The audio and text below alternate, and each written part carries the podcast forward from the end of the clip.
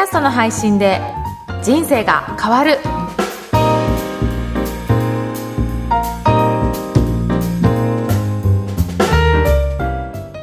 今回は採用のお手伝いをいたします。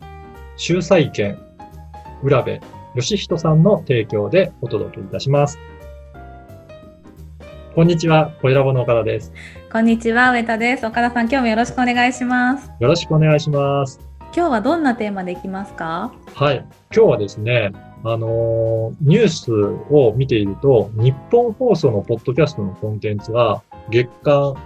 500万ダウンロード突破して、すごくアクセスが増えてるっていう記事を見つけたので、そこからご紹介したいと思います。えー月間500万ですか？すごいですよね。すごいですね。ね。なんかあの、昨年、2019年のはい。4月は月間ダウンロード数が約180万ぐらいだったんですね。そこから500万にも増えていって、1年間でだいたい同じ月比べると270%という2倍以上に増えてるっていうことで、すごいですねえーこの伸び率もすごいし、500万ダウンロードしてるのもすごいですね。やっぱ注目されてるんですかね、それだけ。ねあの、うん日本放送って結構、ポッドキャストにも力入れてるのかなっていうはい。ことがあると思うんですよね。うんなんか人気の番組もいくつもあってですね、私も聞いてる番組あるな。うん例えば、飯田浩二の OK 工事アップって、ああの朝のニュース番組なんですけど、私も結構通勤中というか、電車乗ってる時にこの番組聞いて、うん最新のニュースをここから得たりすることもあるんですよね。なので、そういった毎日聞いて、えー楽しめるような、そんなコンテンツが多いのかなと思います。うん。やっぱりこういう風な感じで、ポッドキャスト力入れてる、あの、会社さんも増えてきましたし、それにつられて、あの、聞いてるよっていう方も、周りでも増えてきたなっていう感じがするんですよね。い今まではあんまり知られてなかったんですけど、あの、いろいろコンテンツ、いろんなところから情報収集するときに、えーポッドキャストも一つのツールとして、だんだんと認知が広がってきてるのかなっていうふうな感じがしてます。上田さんの周りではどうですか？あ聞いてる方で言うと私もお増えているなという印象で、はい。例えばポッドキャストで誰々さんっていう例えばタレントの方があの喋ってるので聞いてるよとかはい。あのっていうこと声も聞きますし、はい。うん私の番組も聞いてくださってる方からメッセージをいただいたりとか、Facebook で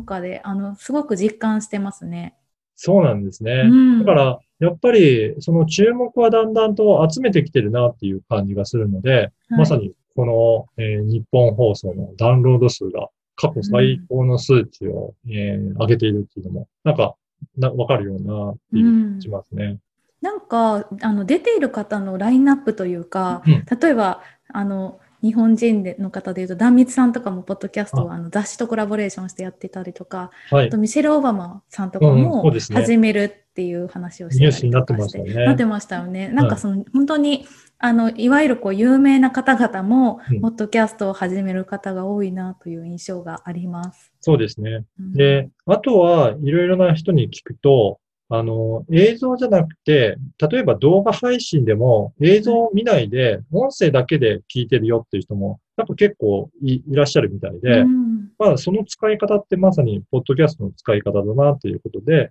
で、あの、ポッドキャストの方で聞かれるっていう方も増えてるようには聞き聞いてますね。なので、まあ、世の中的にはこの音声メディアっていうのは、あのながら劇ができる、他のことをしながらでもできるということで、徐々に徐々に、あの、注目を集めてきたなというふうな実感があります。まさにそれを、えー数値で表したような記事が、今回のこの記事かなと思いますので、ぜひ皆さんも、えーこれからも、ポッドキャストの音声を楽しんでいただければいいかなと思っております。はい、本当にあの最近ちょっと実感したんですけど、はい動画ってそのその再生スピードあの、うん普通の再生スピードのみじゃないですか。ああ、はい。でもあのポッドキャストって自分で例えば1.5倍速とか2倍速とか選べて、はいそれがなんかこれは早めでいいなとかいい これはちょっともう一回ゆっくり聞きたいなとかそこも選べるっていうのは、はいすごく自分の生活スタイルにもなんか合わせられる気がしてはい。本当になんか情報収集のツールとしてすごく便利だなっていうのは思いました。私も、ポッドキャストはだいたい2倍速で聞いてるんですよね。え基本2倍速。基本2倍速えー、すごい早いですね。情報キャッチが。iPhone のポッドキャストアプリだと2倍速までしか再生できないんですけど、実は Android のあの Google ポッドキャストだと3倍速までできえて、えはい。もっと早く再生できるので、本当にあっという間に 聞けちゃいます。すごい。私ちょっと2倍速は聞き取れなくて諦めました。ああ、あの、イヤホンだと私は比較的聞き取りますね。イヤホンじゃなくて、スピーカーにしてるとなかなかちょっと聞き取れないところもあるんですけど、なんかイヤホンだと私は入ってくるので、よく2おー倍速で聞いてます。で、皆さんもいろんな工夫の仕方で 聞いてみていただければなと思います。はいですね。それでは今日は日本放送のポッドキャストが前年同月比270%アップについてお届けしました。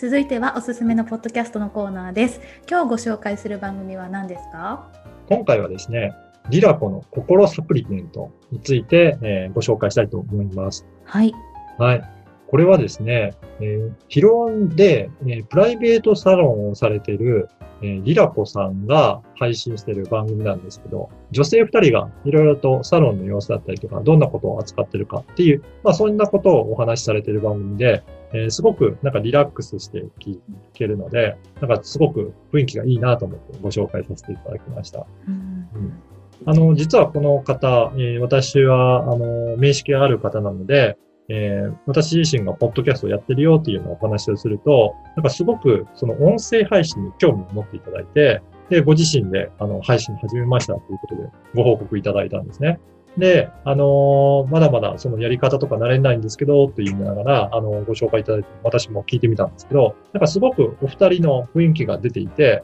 あのーすごく楽しい雰囲気で聞けるなっていうふうに思います。リラコさん自身もすごく明るく元気な方なので、まあそういった彼女の、あのーそんな雰囲気がすごく出てる番組だなと思いました。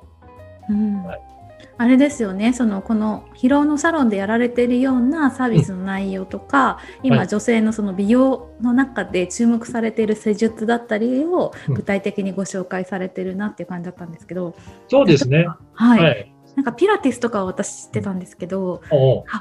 カッピングとかインディバっていう、うん。なんか施術の方法があるらしくて、はい。それはちょっとあの調べて、あ、はい。カッピングはなんかあの背中に、うん。